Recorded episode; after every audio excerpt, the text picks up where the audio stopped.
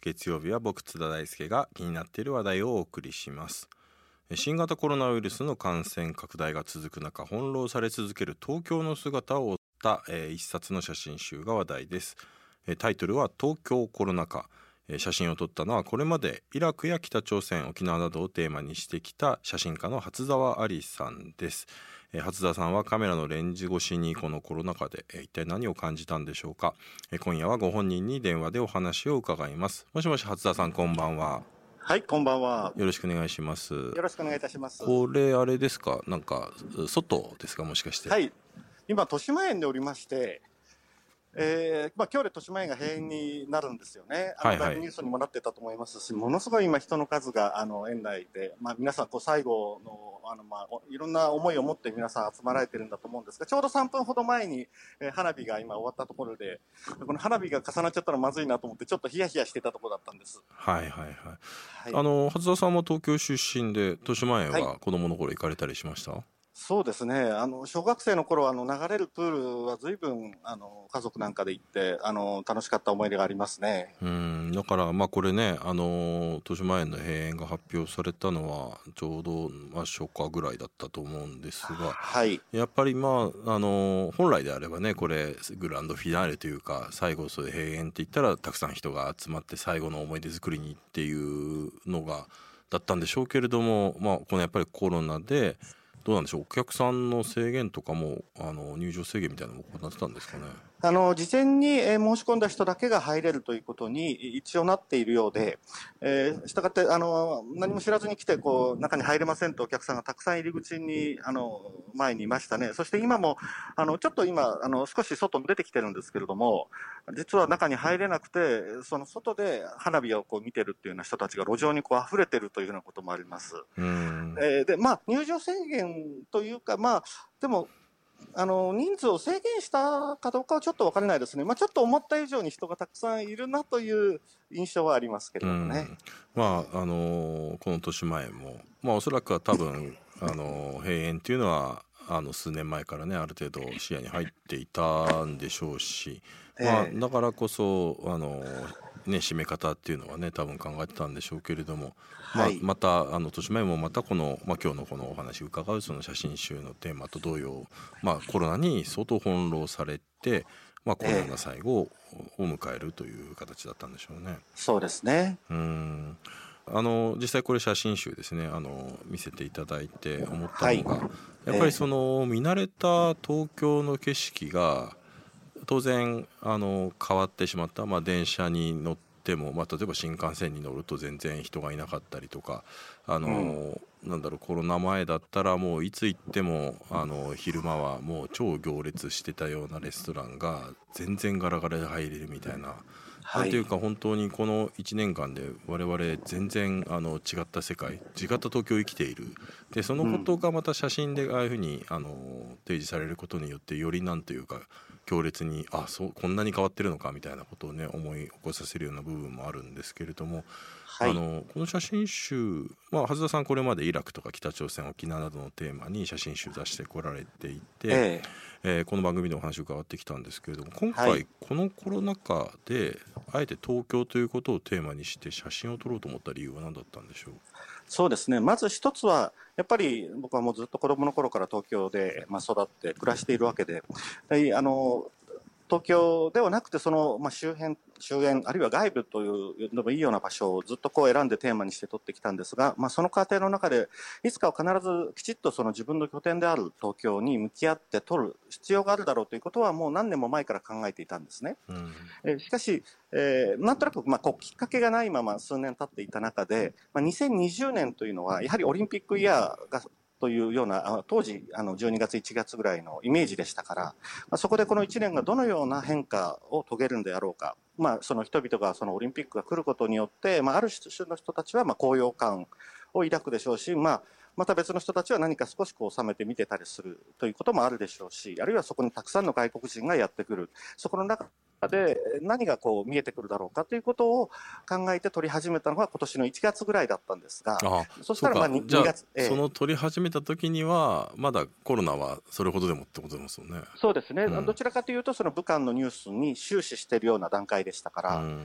まあ、ダイヤモンド・プリンセスの、まあ、ニュースあたりから、まあ、少しずつこう日本人日本の我々がこう危機感を抱き始めるという、まあ、その中にこう突入していってしまったというそういう感覚なんですよね。うんまあその意味では何ていうか予感めいたものがあったというのか、まあ、本来だったらそのオリンピックで変わる、まあ、この特別なこの年の東京というのをねあの撮影しようということだったんでしょうけれども、まあそれどころか1月の時にはね多分予想もしてなかったような、まあ、オリンピックの延期ということもあり、はい、そしてまた緊急事態宣言ということもあった、まあ、あれよあれよという間に事態は進んでいったという状況があったんですけれどもこれはどういうふうに、はい、あのコロナをもうテーマにしたで東京にしようというふうに決めたのはいつですか？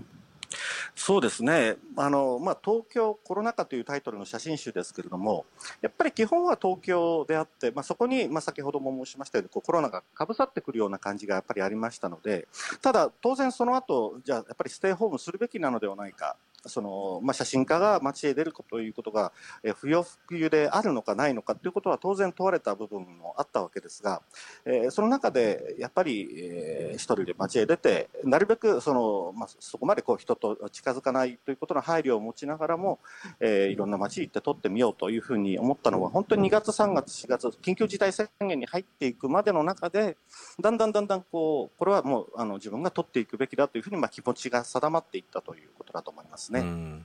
これあの2014年ぐらい1年間ぐらい沖縄に住まわれて写真を撮って、ええ、まあ、写真集になってますけれども、はい、まあ、そこから東京に戻られたじゃないですか、はい、なんかその1年全然違う沖縄というところに暮らしてみてそして東京戻ってきて、うん、まあなんていうかあの地元の東京のなんか見え方が変わった部分ってありました？そうですね。やっぱりどうしてもその沖縄に住んで沖縄の人たちの話をまあこうたくさんもう、え、ほとんど毎晩ですね、まあ、こう酒を飲んだりしながら、まあ、時には厳しい言葉をこういただく中で、まあ、沖縄の人たちがの思いというものと沖縄の人の歴史やそして現実というものをどれくらいこう本土の人が知らないのかということを、まあ、大きくこう抱えて帰ってきた部分がありましたのでどうしてこんなにこの本土の我々は沖縄のことを知らないんだろうってその気持ちがちょっと強すぎて東京の人たちと接していた部分っていうのがやっぱりあったように思いますね。うん、ですからなんか改めてその東京をどう見てたかっていうと何かもう少し自分はこうすごく沖縄を背負いながら1年ぐらい生きてたんじゃないかとその頃も津田さんとも、えー、一緒にトークイベントやったりもう一回沖縄行ったりとか、まあ、すごくこう2015年なんかもあの沖縄のことも一緒に考えていた時期だったわけですがじゃあなんか東京に戻ってきてるけれども、えー、心のここにあらずみたいなところがあったんです、ね、そそういうところがありましたね。うん。これ、うん、でも写真家にとってこの東京っていう題材まあとにかく広いですし人はいっぱい住んでいるし、まあ、取るべきものはたくさんあるような気もしていて東京って題材にしやすいような感じもするんですけれども、これって写真家にとって東京ってどんな素材なんでしょう？いや、まあ、写真家にとってということもありますが僕のようにそのずっと東京に住んできた人間にとっての東京っていうのは端的に言うと最も撮りづらい場所ですよね。やっぱりいつもこうカメラを持っていない時もずっとそこに目の前に広がっている空間っていうのは常に東京の街なわけですが、うん、これがその見えている状態とそこからきちっとこう見ようとするようにスイッチをあの入れるっていうのがその場所住んでる場所であるがゆえにすごく難しいということがあると思いました。うん。そうですよね、なんかしかもまあ,、あの再開発はどんどん進んでいくんだけれどもそれでじゃあ本当に魅力的な街が誕生してるかっていうとそんなこともなくね、あるいはあの原宿駅とかねあんな歴史的なものとかこんなに簡単になくしちゃうんだな みたいなとかも起きてしまって、だからなんか本当に数十年経った後にこれ東京まあそうやってね変わってどんどん更新していくそして別にもう日本中から人が集まって人た人もやっぱり流動的であるっていうのがそれが一つの東京らしさでもあるのかもしれないんですけど、なんかだからこの東京コロナ禍の写真を見ているとその流動的な東京が一気になんかフリーズしてしまってそのフリーズした、あの瞬間っていうのがなんかうまく収められてるなっていう感じもするんですよね。そうですね。まあ実は銀座とか渋谷とか新宿に行くと、本当にあの人がいないという光景があの毎日のようにこう続いていたんですけれども、まあ、そこと少し、えー、山手線の外側に出てみると、例えば中野とか高円寺のあたりなんかは、実は結構商店街に人がいたりして、うん、その対比がすごく、あの、まあ面白いって言ったらあれなんですけれども、うん、あの、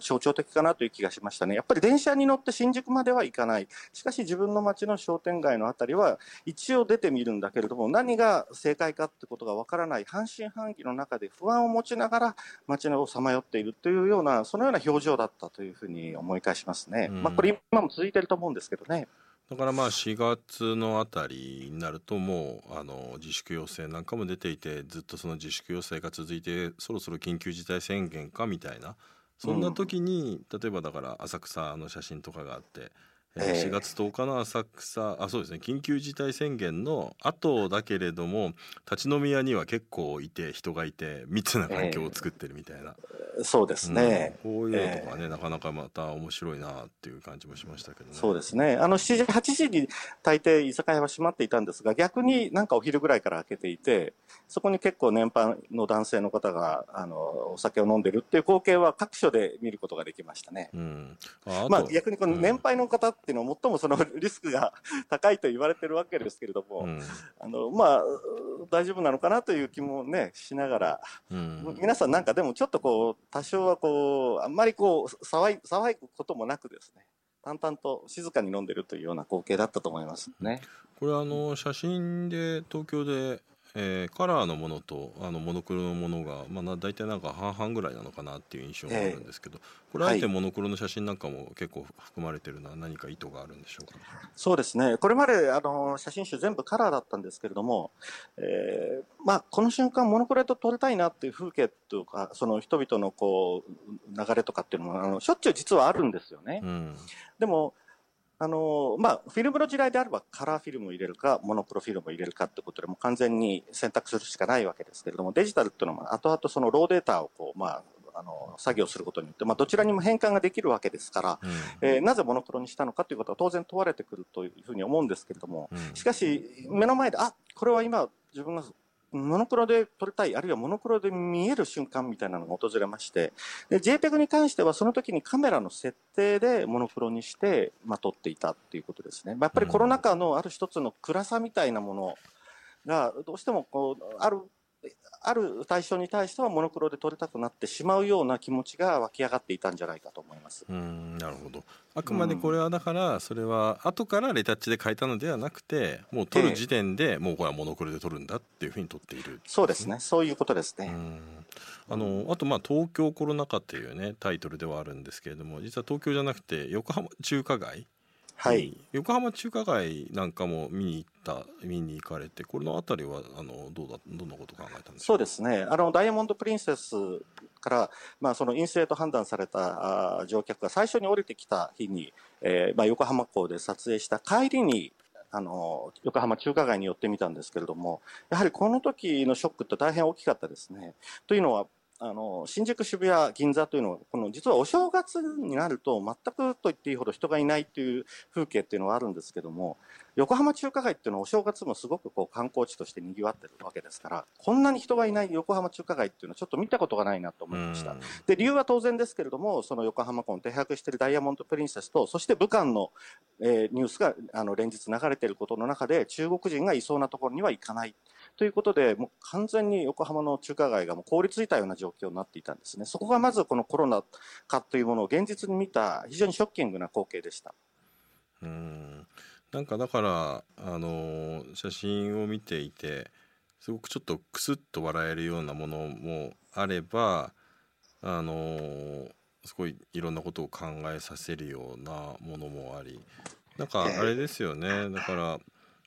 ちょっとやっぱりすごくそのジャーナリスティックなところもたくさんあって例えばだからこのとコロナと直接関係してるわけではないけれども関係してるような日本の問題。例えばあの入管あの入管法入管ですよね。東京入管、はいね。はい、で入管で、まあ、そこに収容されている外国人の労働者が非常に厳しい状況に置かれているっていうようなことでまあ、そこの写真があってまあなんていうかあの東京の問題でもあるけれどもこのコロナの中で起きてさらになんか表面化しているようなさまざまなそういう社会問題の一部みたいなものの目線っていうのが、えー、要所要所でね入っているっていうのが、はい、これがまた一つ、まあ、初田さんの写真の特徴でもあると思うんですけどこの辺り、はい、普段の写真集と違ってよりなんか意識してた部分ってあります？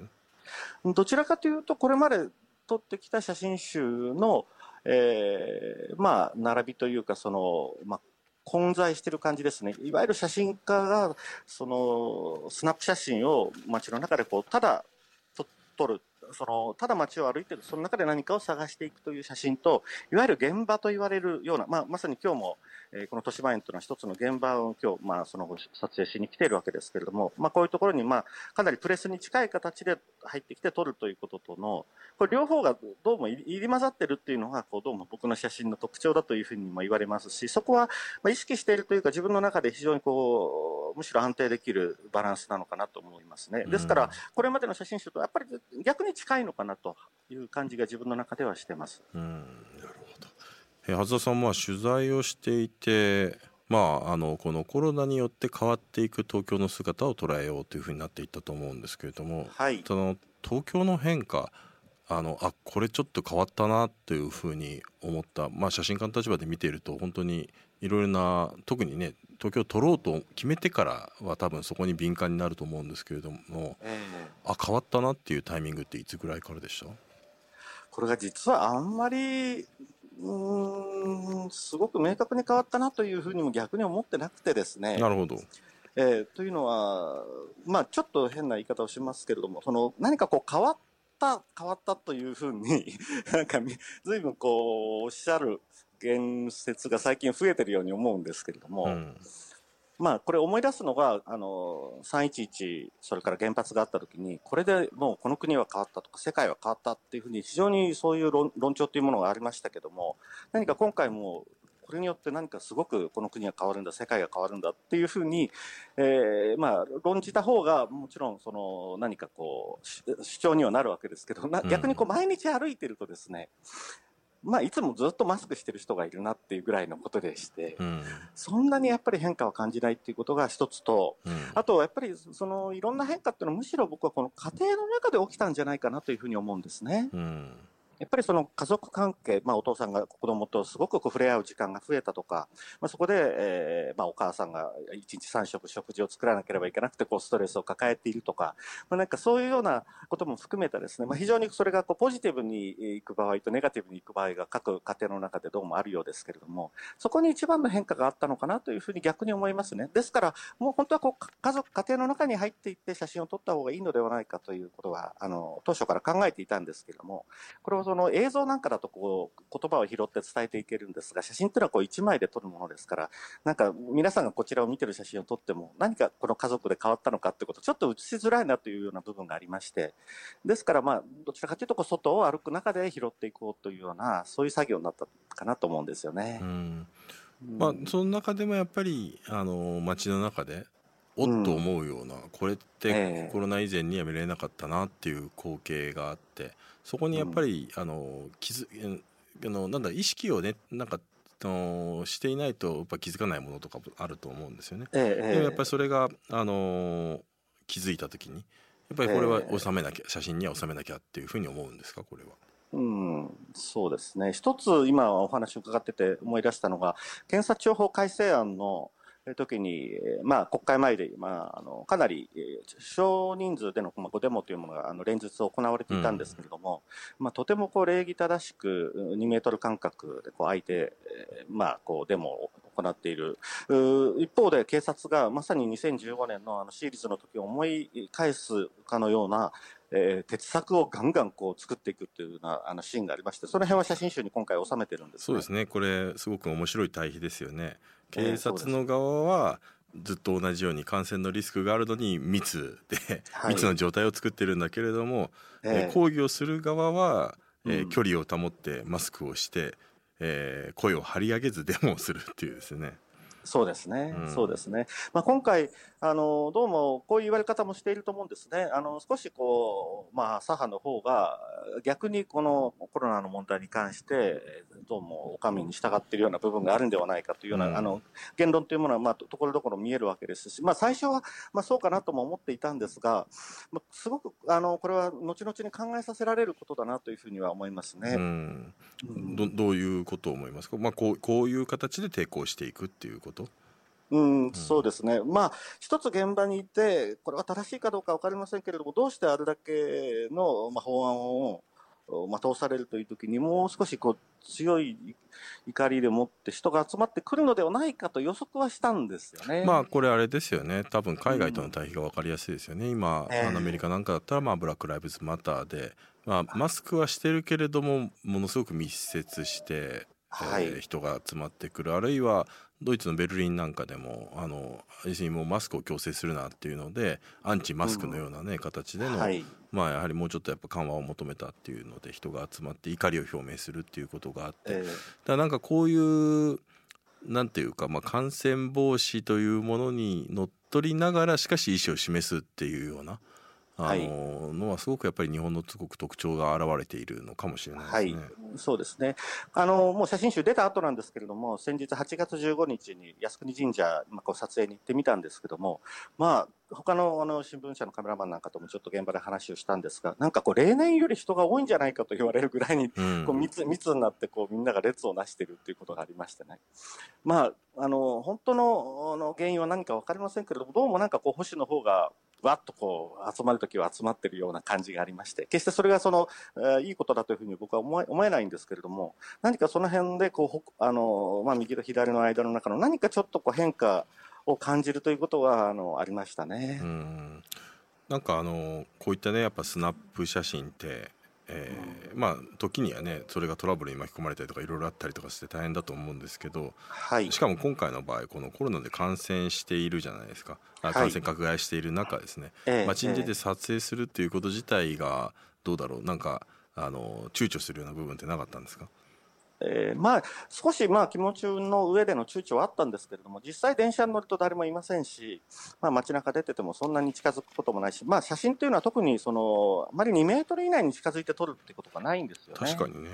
えーまあインタビューするともう少しこう近づかなければいけなかったりするっていうところはあると思うんですが、まあそういう意味での躊躇はなかったんですが、ただ、あの、おそらくこれまで以上に、その、僕がその、明らかにプロ、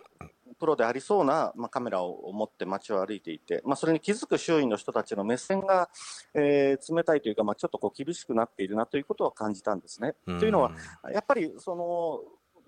そこで映されることによって、自分たちがこの緊急事態宣言からにもかかわらず街へ出ている人として映される自粛しないやつらっていうねはい、うんはい。それがどこか、まあメディアに載る、あるいは SNS に載ったときに、というような、そういう心配をおそらく皆さん抱えてるんじゃないかなと。そこはすごく今回のあのカメラを持って街を歩いてるときに、ひしひしとこう感じた変化でしたね。うんこれまあね写真ってやっぱりなんだろう撮っていてあるいはそこに写されているものとかでいろいろねうんやっぱ考えさせられたりもするんでしょうけどこはいれ撮ってて辛かった写真ってありますか？そうですね。辛かった写真。うーんまあ、肉体的に辛かったのはちょっと笑い話のようになってしまうんですけれども、写真集の一番初めの方に出てくる桜の写真ですかね。ああそうなんですねこれはうん、これあの桜があの上の温室公園で咲いておりまして、まあ、そこにこう雪が午前中に2時間だけ降ったんですけども、でその前にこうテープが入ってあって、まあまあえー中に入るなということなんですが、うんめちゃくちゃ綺麗な写真ですねこれね。そうなんですよね。これはあの実はそのそこのすロープのところにたくさん一般のその近所の人たちやらマスコミの人人たちがたくさんこうい実はいまして、これ写真集のあの裏表紙を見るとわかるんですけども、はいはいはい。でこういう状態の中であの誰もいなくなる瞬間を待とうと思ってあの大変寒寒い中雪に降られながら1時間半待ってようやく5秒間訪れた瞬間を撮ったっていう、なるほど。まあだから 正直辛かったです、ね、でもこれって面白いですよね。だからつまりこの写真でいなくなった瞬間を撮っているからそれは嘘ではないんだけれども、ええ、その場にいた人は結構人いたよねっていうことが分かる、ね、そうなんです。そうなんです、ええ、うんなるほどね、まあだからこそやっぱりどういう場面を切り取るのかっていうことに多分本当に写真家のメッセージがね現れてくるのかなと思うんですけど、どうですか？改めてこの140近くの写真をあ142点か写真を撮って写真集としてまとまって、うん、作品として自分のこの写真集を眺めた時にどんなことに気づきました？東京という部分で。そうですねあの少しまだ振り返れてないところがやっぱりあるんですよね。というのはその津田さんとご一緒した沖縄とか、まあ、僕が7回通って撮った北朝鮮とかっていうのをこう、まあ、行って帰ってきてそしてすごくこう時間をかけて考え直して整理をして納得がいってこう出版をするというものがこれまで多かったんですけれども、うんうんうん、今回は本当にまだまだ渦中の中にいる。皆さんが渦中の中にいる中で僕も渦中の中でこうカメラを持って歩いている。そしてそれがまだこう収束してない中で今回写真集を出しているというところがありましてやっぱり見ていただく方もそうでしょうし、僕自身もこの写真集を、あ、こうだったな、何かこうちょっと振り返っていくためには少しやっぱり半年1年、時間がかかっていくのかなというふうに、実は撮った側も思っているということが今回に関しては初めて起こりました。これあの先ほどね、まあ、震災があって今回のコロナがあってどちらでも当然これをきっかけに日本変わらなきゃいけないんじゃないかっていう話があって、まあ多分それに対してのちょっと違和感も表明されてたと思うんですけど、はい、今ねこのやっぱコロナによってこのニューノーマルになっていく。まあ、見ようによってはこの東京コロナ禍っていろんなニューノーマルが映し出されてる写真でもあると写真集でもあると思うんですけども、はい、このニューノーマルもちろん否定する議論もあれば肯定的に紹介する議論もある。これについて橋田さんどのようにお考えですかね。そうですね。あの変わ自然に変わっていくべきこと、そしてより合理的に、えー、合理性が明らかにあることとして変わっていくことっていうのは、まあ、やはり継続していくべきことだと思いますし、ニューノーマルの中で、実は僕自身もあのいろんな考え方がもうすでに変わらされているいながら、この後の世界を生きてくるかなということは、やっぱりあの思うことありますね。なんかこれ、なんかその意味でも、この写真集を撮ったことで、気づいたなんか東京というあの街の新たな、うん、特徴というか魅力みたいなものって何かありました、うん、うん、東京の魅力っていうのは僕はずっと分からなかったし今も分からないんですよね。住んでいるからこそ。